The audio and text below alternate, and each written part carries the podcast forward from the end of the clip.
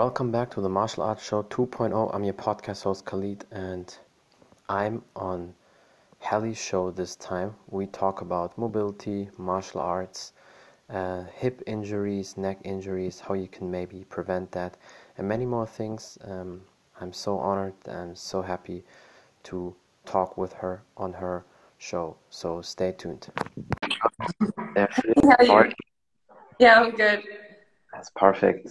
Um, I hope the weather's okay in Poland yeah. and he's everything is good and I'm excited to yeah do the live stream podcast with you. Yeah, me too. I've got a bunch of questions through actually as well for you. Oh. So yeah, but to begin with, do you want to just like let everyone know a little bit about you? Yeah, sure. Uh, my name is Khalid. Um, I'm doing martial arts for 15 years, over 15 years, sports in general, 23 years now and I'm a martial arts coach. I do Taekwondo, Muay Thai, and Jiu Jitsu. Jiu Jitsu is grappling for people who don't know that. It's uh, basically Brazilian judo, if you want so. And um, yeah, I just love movement. Uh, strength and conditioning training is also very important for me. It's always important to make sure your body feels good, you're flexible, but at the same time also strong. Exactly, yeah and uh, I think that's how uh, we found each other online. Really. Yeah. Yeah. It's true. Because I love your workouts and what you do, and that's amazing. And that's why the, all the people follow you because you have just the best content, and that's why I call you the mobility queen. Thanks so much. Um, well, yeah, so, um, what started your journey in uh, martial arts? So, when did you begin? How old were you? Um, I started really with um, 14, 15. Really, uh, I really was into martial arts. But before, as a kid, I also did it with six, seven. I did it a few years, but then I dropped off. Um, as you know, we all European, we love soccer just too much. For the American, you all say soccer, but in fact, it's football. Um, yeah. so that wasn't just my, my sport I did for a long time, but then later martial arts was just there for me and I had to do that, and I didn't have a story like most people have, or a lot of people when they do martial arts is because they got bullied or something. I was oh. just, I was fine. I was always like one of the cool kids in school, but um, yeah, I just wanted to do that. I mean, if you grow up watching these Jean Claude Van Damme movies, that's one thing why you want to do it, but just then also in general, um, we Moroccan we just love to to fight and uh, yeah to do martial arts in general. I think it's maybe no blood i don't know. But then that's, that's uh, how i started yeah. Yeah. And for martial arts like you have to have some crazy hip strength and mobility. So um, yeah when did you start taking an interest in mobility training and with what you do? Um, mobility training was always important for me but i think as a kid or teenager you don't really look deep into that uh, topic, I mean, you just think mobility is stretching and you stretch and want to do the split. And it was also a goal for me always uh, being able to do the split. And I know I got um, from some people a knock on that. Well, the split is not important. You don't need that in your life and everything. And I agree, but also disagree. But we can uh, can come to that later. Yeah. But yeah, um, for me it was just mobility. As a teenager, was for me mobility slash stretching. But I was not really deep into that. But I know it's important, and I wanted to have basically control over my whole body from toe up to your head to your brain, so to say. Yeah, I see what you mean. Um, actually, back when I was younger, around the age when I started getting into skiing quite seriously, I wasn't told about mobility training, and it wasn't part of our training system. But it's something that you realize you kind of gives you the edge when you actually start mm-hmm. drain strength. That's when you're like, okay, well, I can control this length, and um, yeah, it, it makes 100%. it. So um, mm-hmm. yeah, and um, so some of the questions over here are, um, yeah, we'll, we'll dive into them in just a second, but maybe we could just cover some of the major restrictions that you see with people in martial arts and what common injuries come over time and time again. Yeah. And first of all, before we go into that, you can, um, for all the people, I'm, I know some people know that, but some people also don't know that. you can be the best at mobility and take care of everything, but one thing can happen always, and it's the fight itself. In the fight itself, you can control your body before you can have the same skills. Martial artists can have the skills you have, but in the fight itself, you can get damage. So even if you take care of your body, you can still have neck problems because of the fight, or foot, knee problems. But in general, and I see that on a lot of athletes, even the world famous soccer players, a lot of these injuries, you could prevent them if you take care of your body like that. I know it takes time.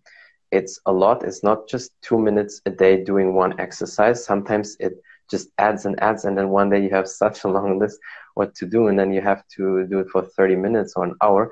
But the common things is always neck. One thing because when you have your guard up, you always tuck your chin under, and then you're basically a little bit forward, and it's not it's no problem if you do that in training.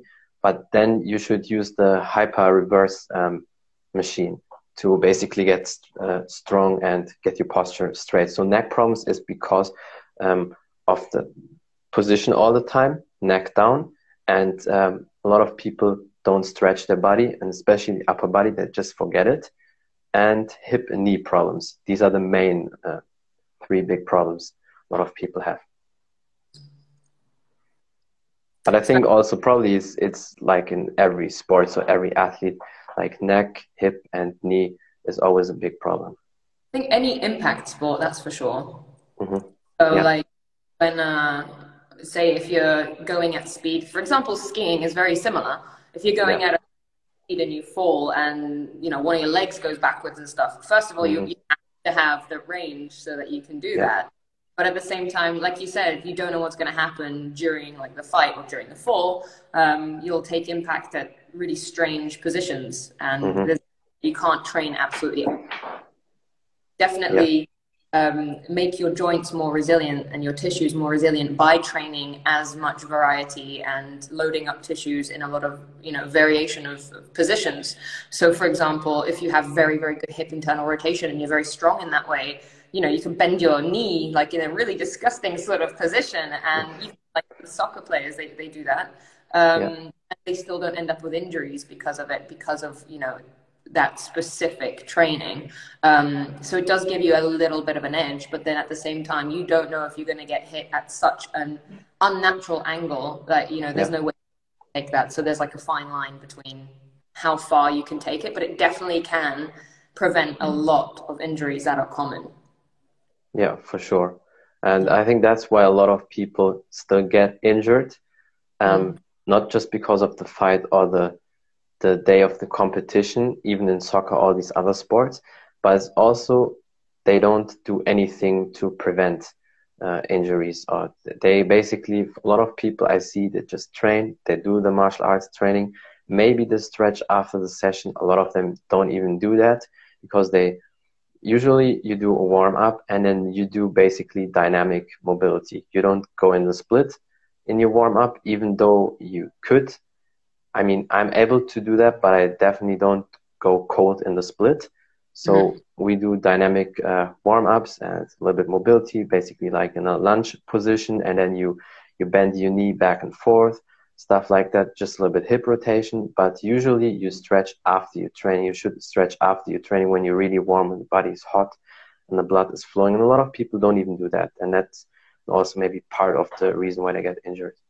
Yeah. And also there's like the other methods of loading up the tissues when at the end range. So for mm-hmm. example, you do have a common position that you get, you know, put into and you will want to I mean when you're when you're practicing and you're fighting and you're um, actually, you know, training, you're gonna be isometrically loading in those positions, but it's it's something that could actually be added on to training a hell of a lot more. Um, yeah. And I think a lot now they're starting to do that with American football. Mm-hmm. So they're now people to load up their tissues in extreme hip internal rotation, uh, you know, ankles loaded up at, you know, in extreme positions. And, um, you know, it's a gradual process. Like you said, it takes a long time. It's not like, you know, you just build some muscle, you're, you're building connective tissue. So it's, um, takes longer. But um, what I'm trying to say is with different forms of isometric contractions, pails and rails, hovers, rotations, all this stuff, you can actually build resilience. Um, in your tissues so that in the long run, when you do end up in these awkward positions, you're fine. But in your training session, if, if that's something that you don't even do, it's, it's not even, you know, you only isometrically load with someone else on you and you just do some dynamic warm ups, then that is a major area that is, is just slowing down progress. Yeah. And I think also a lot of people don't want to do that because it's just work. I mean, stretching is not always easy, and especially at the beginning when you're really stiff, when you uh, can't even go like in a quarter split or something, where you can't even touch your toes with your fingers. But that's then a sign for you. Okay, you have to work on that. You have to do it. And a lot of people they just skip it. It's like a lot of these um, fitness people they just skip the leg day, and but you have to do it. Yeah. it's very important. It is, and um, say you want to have really good control in a movement, that's where it's going to come from. Yeah, uh, definitely. Of time, so uh, like you said, people just keep it, go into it so far away. But I think that's a really big point. That it's very discouraging when you realize how far away you are. You kind of yeah. go, "Oh, I'm going to do that." But one thing that you can do is you can actually start loading up your tissues at your current end range, um, yeah. and you working with what you have. And okay, it might take you a year, it might take you two years, but that's the reality of the game. Like, you know, you didn't get to your high kick in in yeah. a few months, and I that's didn't. True. But in a few months, it takes years. Yeah. Um, so yeah, that's another thing. Like being realistic with how long these things take, um, but then knowing it will come and it will 100% make a big difference in the actual day that you're fighting. So. Yeah, for sure. I mean, you have to put in the work. Uh, you can't expect, okay, unless you have hypermobility. I saw some kids when they trained and he did for the first time, he never did the split and then he was just surprised himself. I mean, that can happen, but realistically, it takes time. But the good news is so far, I didn't see anybody who really stretches all the time wants to do the split that they take longer than two years. Two years will be really the, the crazy maximum. Normally, it's between six and 12 months, and then you have it. Yeah. And, and like you have to put in the work. That's actually another problem as well. Because obviously, like you don't have control with hypermobility, so you can get into these positions, but you can easily yeah. rip. Mm-hmm. And I think also, but what I at least, I mean, maybe you see different from your athletes, especially in martial arts, when people have hypermobility, they tend to be a little bit weaker than the normal people because when they kick, they kick basically like this and it takes long to come back. They can't snap like this. So when normal people, when they kick, they can kick and snap it back. They have more control. But these hypermobility people, it's like they make it very long and it takes maybe a few seconds longer and then they can snap the leg back. So did you know that with hypermobility you have different tissues and different type of collagen and stem cells near your near your joints? Mm-hmm. That completely yeah. changes the way your muscles work, and it's actually one of the um, topics that we've just added. So we used to have, uh, I think, seven or eight um, modules in our online rehabilitation mobility course, and now we've got, I think, around ten. And one of the new ones was hypermobility versus hypomobility, which is something that like is not a very common thing to talk about. It's not yeah. like super popular, but there are very different types of bodies. Some people are super stiff and they're very strong and explosive, and other people are super mobile, but they don't have that explosivity. And so, mm-hmm. got these two very different types of bodies that need to learn what the other one has, essentially. And there's they're two different, very, very different ways of coaching these people. Yeah, that's why it's always important to find out what body type you are, not just for training, but also with with eating and maybe do um, a food test, a sensitive test, what you can eat and everything. That should be always step number one. And I know, especially when it comes to food, that's maybe at the beginning expensive because some of these tests are. If somebody's mm-hmm. a teenager and starts out, it's it's for them maybe pretty expensive. So I think that should be definitely cheaper.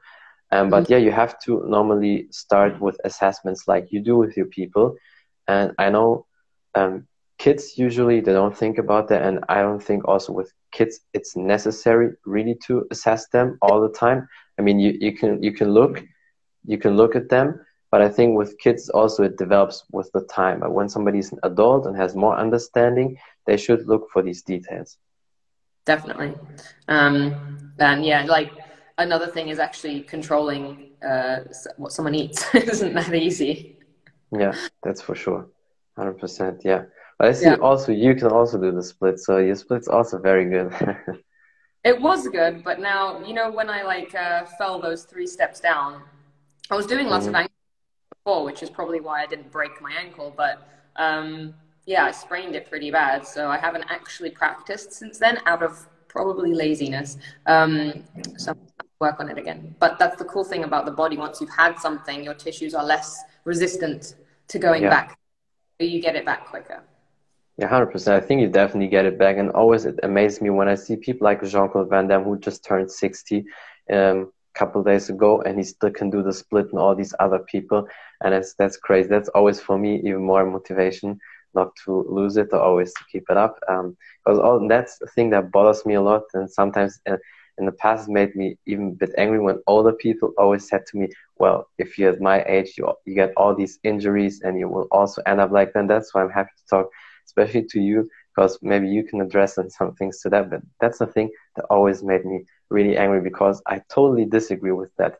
If you don't care about your body, of course, when you're 50 or 40, then you get these problems what typical normal people have.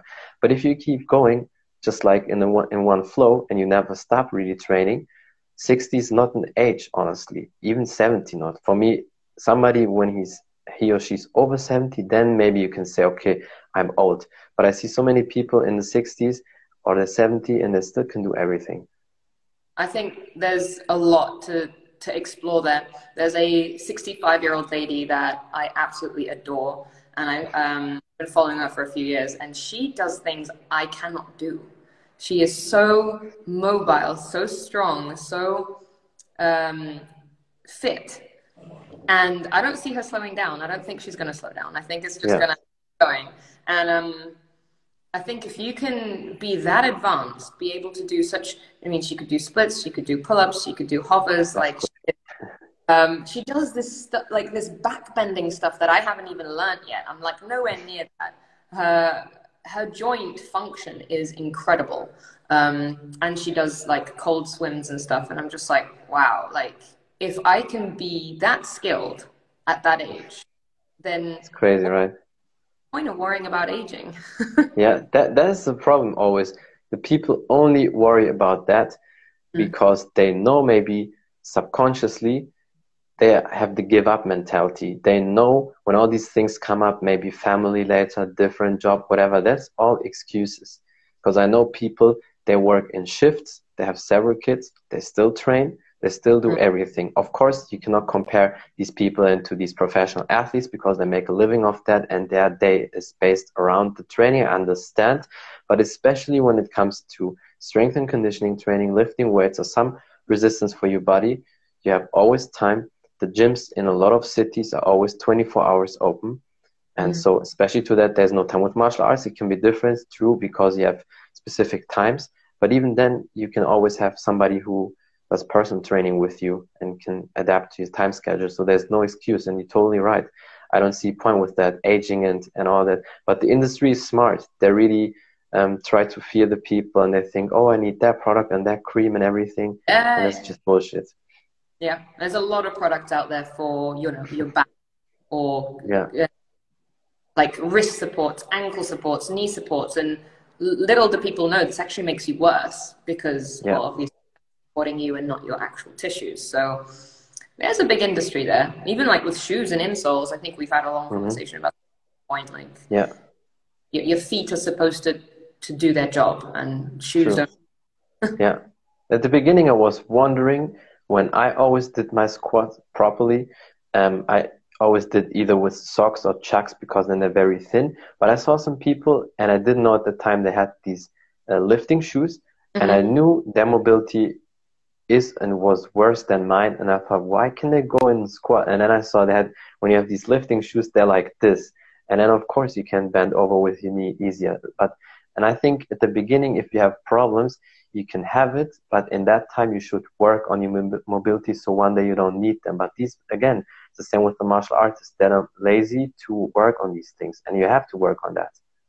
Yeah, And with Olympic lifting shoes, I mean, they do have a purpose in a way. Like, um, yeah, can load up the quads heavier, so it means that you can sort of play around with your training session, and you can also play around with like higher levels where you're within Olympic lifting shoes on a platform, and you are really at a crazy incline, and that. But the only reason for that is then yeah. to load up your quads. But if you're using it because you ha- lack ankle mobility, that's a very different thing. And I think the majority of people use those. Have it, yeah. And you can even see that their ankles lift up even with the shoes. Um, yeah. And that's not the idea. You should be able to do both. You should be able to do incline and without incline. And when you become a very, you know, seasoned athlete and you're, you're training all the time and you choose to do that, I'd say the best thing to do is is do both. Don't don't just stick to your Olympic lifting shoes because you will give yourself an inability. The same way, like if you wear very, very chunky, um, sort of supportive shoes for running, eventually, yeah. no way you're going to be able to run without them, and it will change the way you run as well. So yeah. it, it all matters. It's true. Yeah, it's so important. All the details. That's why I'm I'm a very a detailed person. I'm a really detail freak. Um, a lot of people uh, also didn't know that when I start with my things and my repetitions, I really did because when I did the research, it takes like I think um, seven thousand to ten thousand repetitions until your body like has yeah. something in in the brain, like in the computer, in the system. And I was like, okay, well then I have to do ten thousand kicks and punches. I was like a maniac. I really did that. But in my training sessions, I did like, for example, for just a left uh, left right straight or left uh, right kick, I did really hundred reps then one minute break, and then I did 10 sets. That was my training session. So I had 1,000 repetitions, and then I did it for 10 days in a row, and then I was my 10,000 repetitions. I was like crazy when it comes to that. Yeah, no, but that, that's literally how it works. The brain literally, you will not need to use so much energy in your brain to get yeah. Exact neurological response to your muscles. So you won't have to think about it. It will just come naturally. And that's the same thing almost with CrossFit, actually. So um, one thing about CrossFit is people start and they they go straight into a competitive environment in a new in a new uh, exercise, which is the one thing about CrossFit I don't agree with. So if yeah. say were to learn how to snatch, um, and they were to do those ten thousand repetitions, like you said, then go into a competition environment, it's very different. So it's yeah. the same like what you were just talking about. Like imagine you were going into a competition environment and you're doing that kick for the first time. It won't be that good. Um, yeah, it's true. So th- yeah, you like... have to you have to be ready for that. Sorry. I said you have to be ready for that, and that's the problem. A lot of people are not ready for certain competitions, certain lifts, or anything, and it also um, is because they compare themselves all the time with other people. I cannot mm-hmm. compare myself to somebody who is doing something for 20 years and I just do it for two years. That's mm-hmm. impossible you can even luck doesn't help you in that situation you cannot be like a person who does a thing it doesn't matter what it is sports or not sports you cannot be at the same level if you just start and the other person basically does it over 20 years and i see it a lot and i'm pretty sure you also especially on instagram people look up to these people who look crazy jacked and have all these skills and, and are so fast and punching hard and kicking everything but they started training before instagram was existing and a lot of mm. people started just the recent four, five, six years with training, sometimes even less, and then they get depressed when they see all these people here on Instagram. It, social media is a hard one because you're seeing you're seeing the highlight reel. I mean, you're not seeing all these yeah. people down crying because they can't get a get a lift or a kick, and um, you haven't seen the ten years of pain that they've been through. That's uh, true. Yeah. Yeah. Sometimes I get a comment like, there's no way that you had an accident because you move fine. I'm like, yeah, but how long has it taken me? Yeah. Like, it's a very long process. It wasn't last week. that so. is true. Yeah. And I think what you did, it definitely is very helpful for a lot of people, especially martial artists, because as we said in the beginning, neck and hip, knee, these are the typical problems, especially hips. But I think one big reason because a lot of martial artists have bad hips um, it's not the age or they started late. It's because they never basically did anything for the hips. Um, and you and you have to you have to do this. Like it's body healing. You have to do your five or ten minutes after training. You have to rotate in every aspect. And if you want to prevent arthritis, you have to do it um, because a lot of people they just have always these straightforward moves. But what about moving your hip left, right, up, and down? If you do that, I would say, I mean, you can never say 100%, but probably 90% or even more that you never get anything um, yeah. bad in your hips, unless, of course, you get injured or crazy accident. You you can never um, say anything about that. But in general, you should be fine. Mm-hmm. There's a big, um, there's a bunch of studies actually that connect uh, hip internal rotation, uh, a deficiency in it actually, with um, hip replacement. So your likelihood of needing a hip replacement, your likelihood of your hips degrading is very high if you lack hip internal rotation. And that's one yeah. of the very common ones that I see when I'm testing people when I'm first starting to work with them. It's almost like I'd say 75, 80% of people, no matter what age they are, lack hip internal rotation. And um, yeah. that's a very big precursor of, of hip injuries and, you know, a replacement. That's pretty serious. So, um, yeah, it's, it's, there's certain angles people don't know that they need to work. Yeah. Um, it's like basically everything. I always give people very easy example. You should be able to do that move with your hips basically. Of course you cannot really do it like the hand but that that's just the idea. And that with your fingers you should be able to do that with your toes. Basically every move you can do like this with your upper body the lower body should be able to do that. And but also i see a lot of people and it's maybe surprising um, for you or for some people who just watch now a lot of martial artists have not as strong butt as a lot of people think because normally when you do all your kicks, also in boxing, you have a lower stance, you move your body, your legs. You may think, okay, they should have a strong butt, but a lot of people still don't have it. First of all, because they don't kick properly. If you do a lot of kicks, especially side kicks and back kicks, is very taxing on the on the glute. So if you do them a lot, you should have a very strong glute. But a lot of people who do martial arts, um, as I said in the beginning, they're not really flexible and they don't want to work on that and if you're not flexible, there's no way you can't really, you can kick high. I mean, you can kick best maybe to the rib or low kicks um, to the leg, but then you don't really work the, the butt. And that's also a problem. If the butt is weak, it can cause also problems for the hip. Yeah. Do you um do you see a lot of people doing martial arts who have like desk jobs and they sit down a lot and then they come in and then they they have their hour session? Yeah, I mean, I think most people these days who train in general, they're like office people. But of course, we have also the typical people who just do physical work um, or anything. That they're a little bit different when I see them. Um, their body is usually different when they stand up more, uh, when they walk more, or when they have to pick up things and a little bit stronger. But these office people, yeah, have that hunch over position, and it gets worse anyway because we always, when we cover up our face, our guard our guard is here your chin is down and then they don't work on these things yeah for sure i mean as you know the best when you sit all the time the butt is definitely not engaged mm-hmm.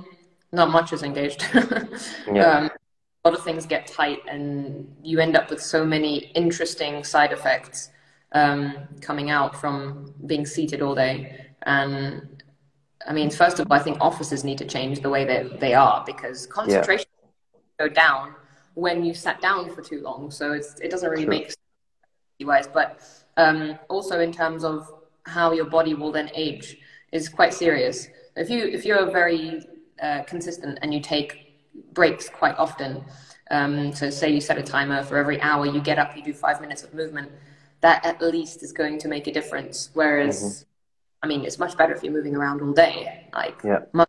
Better. You can see that with uh, people that move around all day. It's completely different training them. It's much faster. They adapt quicker. Um, they're stronger in general, but also they are more mobile. They have yeah. more, and it's very clear. And desk jobs are one of the worst things I think can happen to the human body. It's true um, because we're not designed for that. No. And now that I'm working more on the computer, um, the last two years, I see a big difference. I used to be moving all day long, and now I'm like, I feel tight and I have a restriction here. This is new. Um, so this can start happening at any age. It doesn't matter how good your mobility is. If you, if yeah. you start 10 hours a day barely moving, it's going to start making an effect on, on everything, including your metabolic rate, which isn't fun either. Um, yeah. So big That's difference. True. how you train yeah. then. I also don't like I also don't like sitting um, a lot. That's why I hate long hour drives. I try to have the maximum really for two hours, two and a half hours, and and then I definitely have to stand up because I have the feeling like it's like I want to shake my body off. It's like yeah.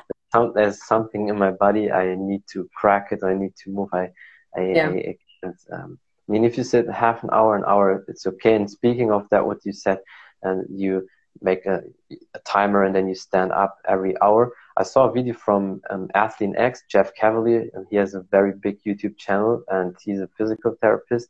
And he he said like every 30 minutes you get up and you do three exercises. First exercise is just you stand up, you grab your butt, and you push it forward, and okay. then for the pelvic, and then you do the same, but you really squeeze your shoulder blades and you push your pelvic again for 30 sec- seconds forward. Then you can sit again 30 minutes if you have an office job. And then again, you do basically the glute bridge, but also what you did, probably the exercise, I saw that on your page as well. And then you cross over. So you're in the, you're in the hip thrust and then you cross over with your right arm to the opposite yeah. side and with your left arm to the other side. And then again, 30 minutes sitting. And then last one, you sit uh, in a squat, but against the wall.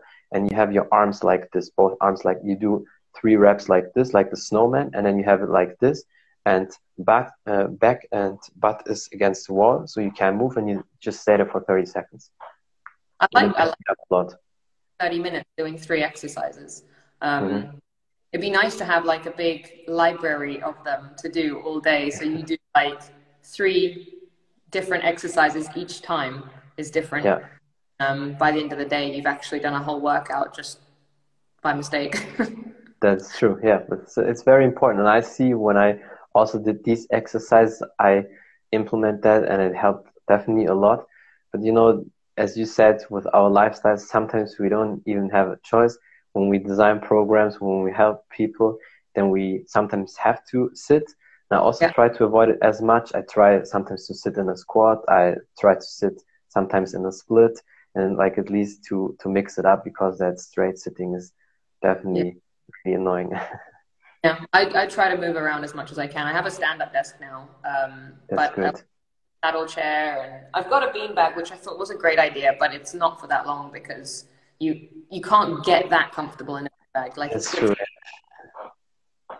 Yeah. Um, but I, I, find a lot of people they they sit down, they're in hip flexion, knees are up in, in line with their their hips, and then mm-hmm. they cycle or they squat or they run and then their knee, their legs are just doing this all the time. They're not yeah. doing, and they're not doing anything else. And then when you ask them to do that, it's very painful um, and very restricted. And it's only because of the habits we have. It's not yeah. because they have a special hip that doesn't have that ability. That's very rare. You can get yeah. people with dysplasia where they have a limitation, but it's only a limitation. It doesn't mean it can't go at all. Um, but the majority of us, we literally choose this lifestyle because this is just normal human life. No one tells us that, you know, we shouldn't sit down for an hour and then cycle to work or drive yeah. to work, sit at work for eight hours and then cycle or drive back and then sit in front of the couch in front of the TV. And then, oh, maybe some of us go to the gym and we squat. But again, it's the same stuff over and over again. And then we wonder why hip replacements are such a big thing. Yeah. Um, age and it's we're doing it to ourselves. It's true. Yeah there needs to be way more people like you because as i said to you i hate that when older people say well if you're my age you you get that. No actually i don't think so but thing is a lot of older people they trained in the past wrong. Even bodybuilders they did sometimes when they did lat pull downs they did behind the head which is not good for the rotator. Um, as you probably know and yet a, lo- a lot of people they always do that lat pull down like that. That's not good. And then they did a lot of exercise which are not good. That's one thing. And just in in general back then the knowledge was a little bit less than today when it comes to training and everything. Maybe it was there but people had to discover it way harder than than we do like 20 or 30 years uh, ago. So that's one reason. But i think people in our generation now when we are 50 60 or older we shouldn't have these problems for sure no, I'm not expecting to have any issues because, especially if you train like this, you feel it coming straight away. Yeah. So, like a training session, you're like, oh, well, there's a slight smaller range of motion there. I need to fix that straight away. Um, so when you are um, working out in a very functional way with mobility in mind. If longevity is your goal, which is something that I do, um, yeah. it doesn't matter for what skill I can, as long as I can maintain and increase my joint capacity. Um, and then that will eventually lead to being stronger and more skilled. But um, if I don't first look after the foundation, how am I supposed to build a house, sort of thing? So that's how I see it. Yeah, that's, that's true. It's very important. And that's what I love about martial arts because basically in martial arts, you have every sorts of movement. You have yeah. everything. You need to be fast. You need to be explosive. You need to have your strength and conditioning. Um, you need to be flexible.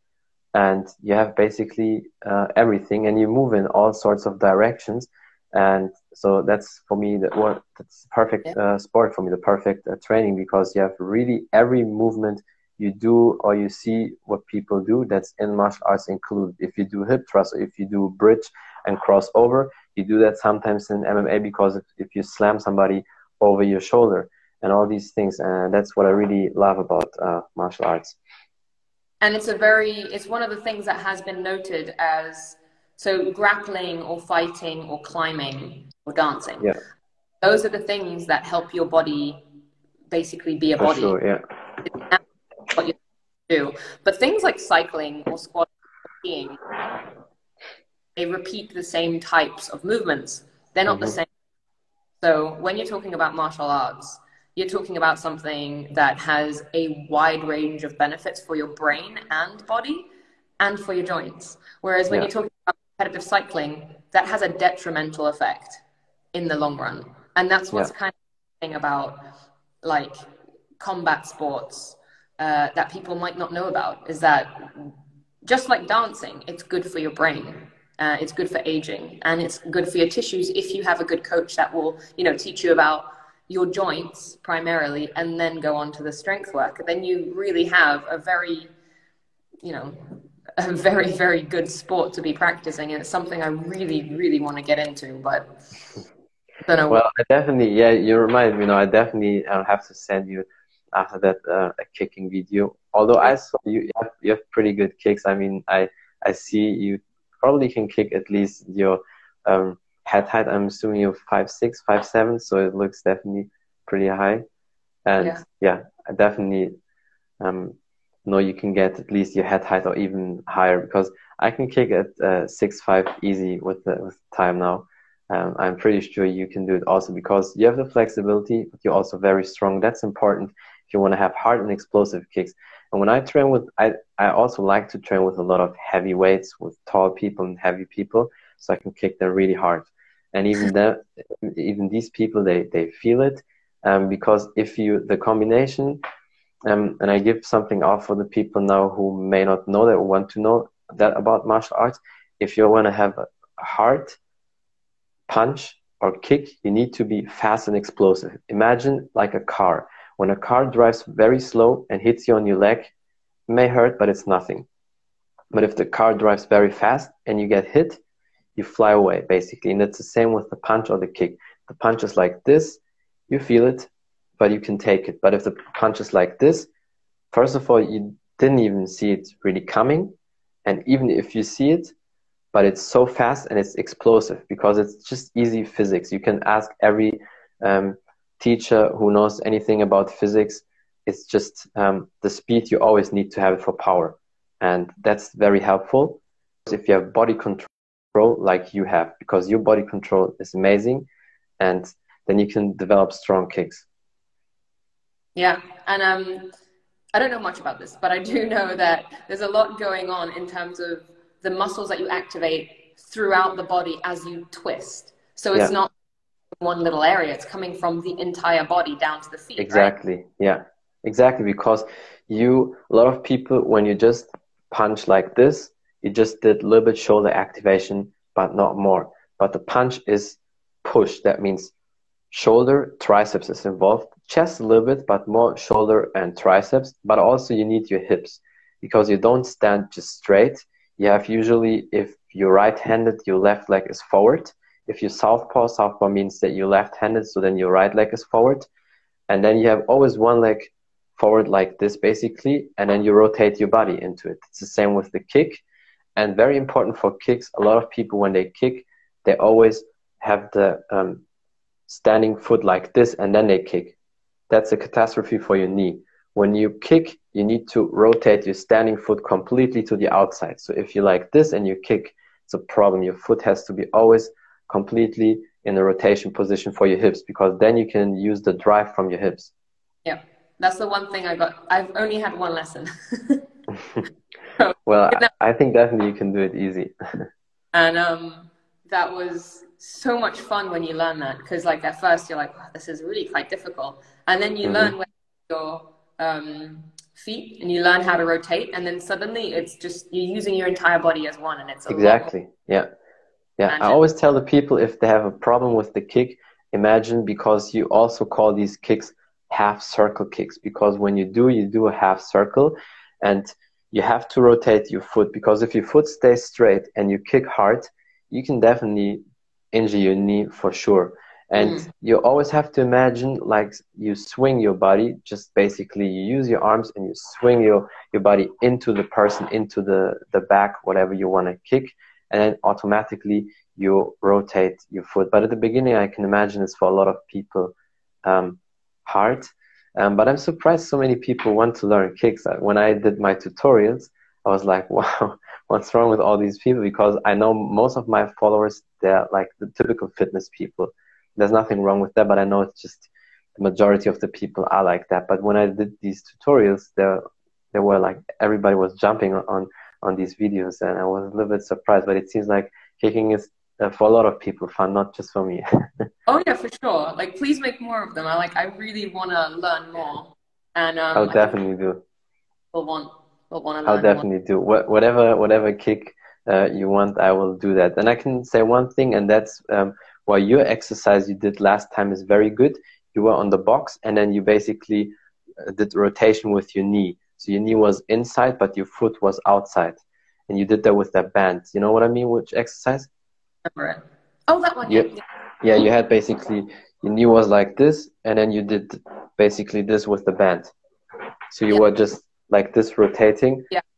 And yeah, that one is very good because when you do kicks, after a while, and it's normal when you're not used to it, you feel something there. It's not that you have issues, but it's but after a while, you feel really tired in the piriformis muscle.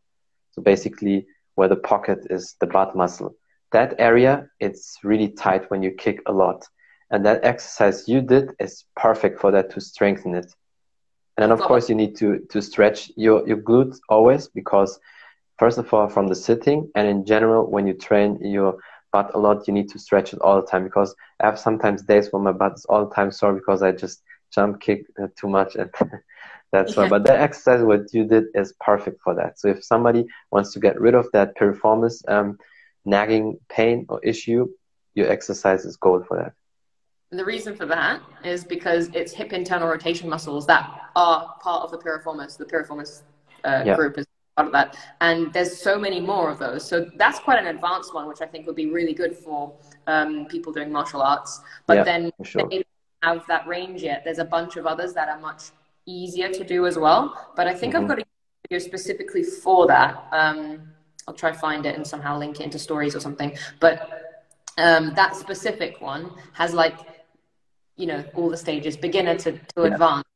Um, and that could be handy too. But no, yeah. it's definitely what you did was definitely um, awesome. And it's also funny that you say with internal rotation because a lot of people mistaken. They think when you do this that's external because your knee is outside but it's yeah. uh, it's it's the other way around and now it's it can be complicated for people yeah. Mm.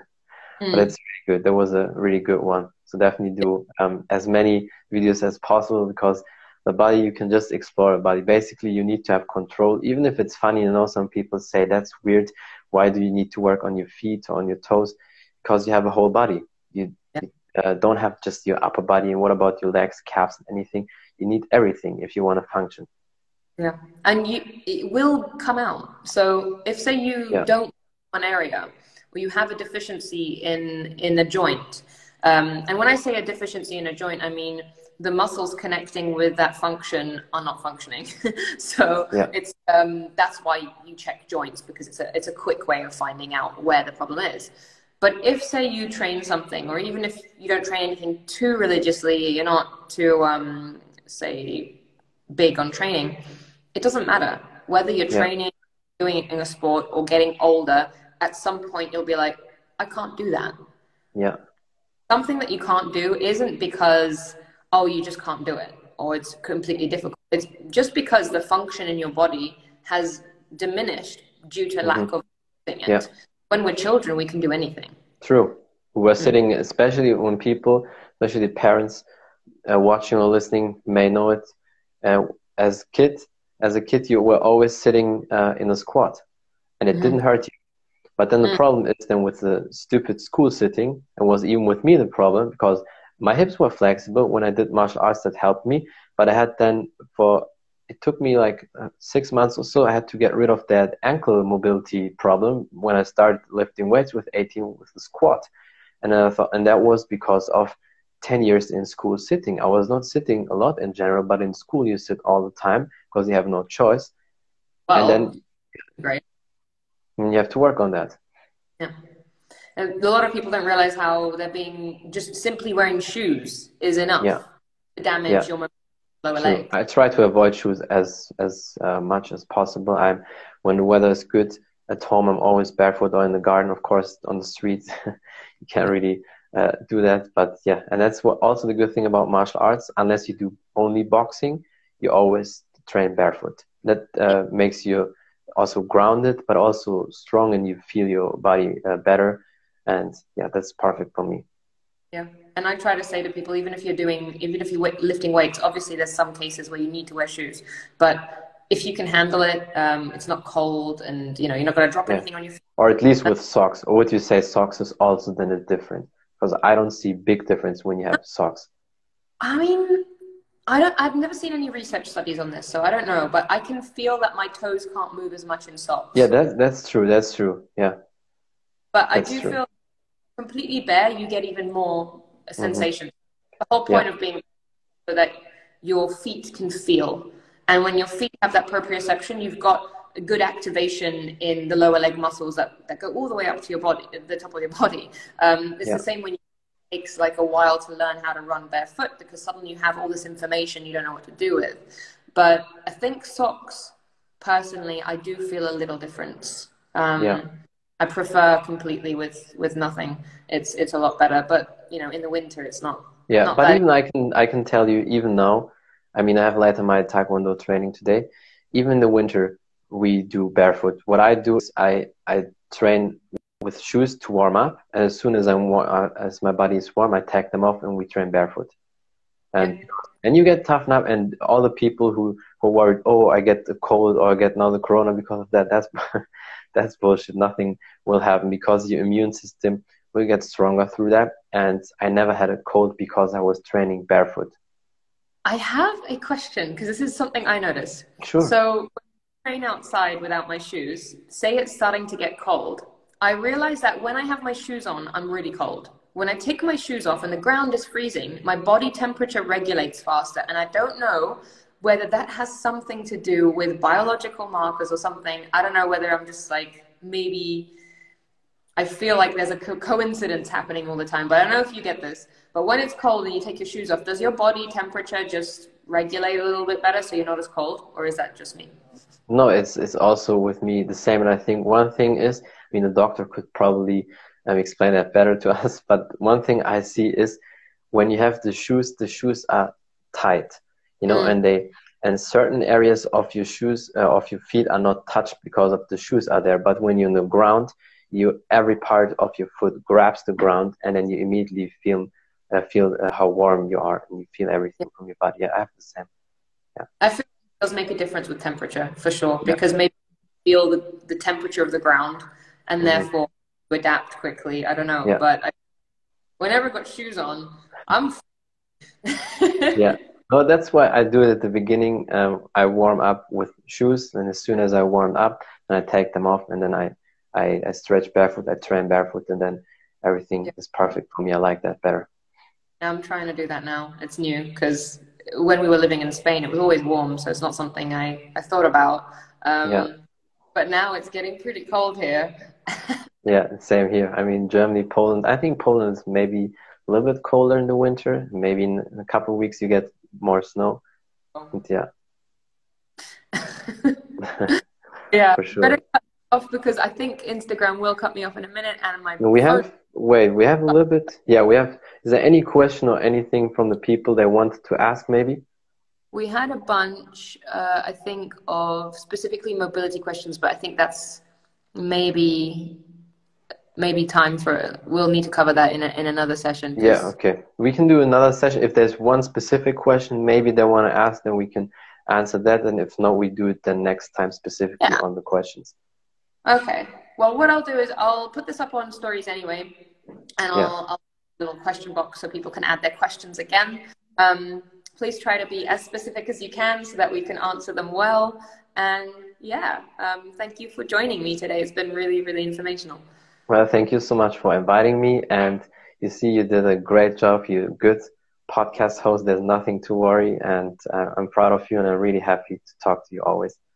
Oh, me too. Great. So we'll uh, we'll speak again soon. And what are yes. exercises to strengthen the feet? That is a big one. Um, yeah. Maybe we can sort of uh, prepare a few things and then cover it in the next one.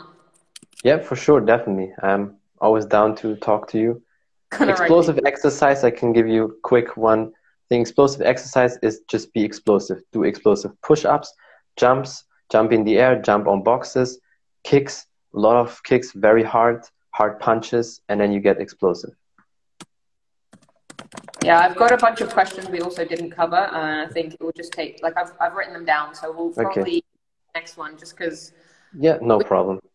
True, that's only one hour, but I really enjoyed it, and it was a blast talking to you, and you're amazing. I say it time and time again, you're the mobility queen, and uh, definitely for sure. really, really kind. I can't wait to learn more from you and watch some more tutorials on your kicks. And yeah, we'll we'll chat again and answer all these questions that have just come through and and a bunch that I forgot. So yeah, for sure. Then thank you so much and have a great day. Bye. Bye. That's it from the Martial Arts Show 2.0. I'm your podcast host Khalid, and I was on Hali's show. This time we talked about mobility, hip injuries, neck injuries, and some exercise for martial arts and how you can prevent injuries and tightness. And again, it was a big honor for me to be on her show this time, and I hope you like it. Thank you for listening and watching, and thank you for the support. And until next time, bye everybody.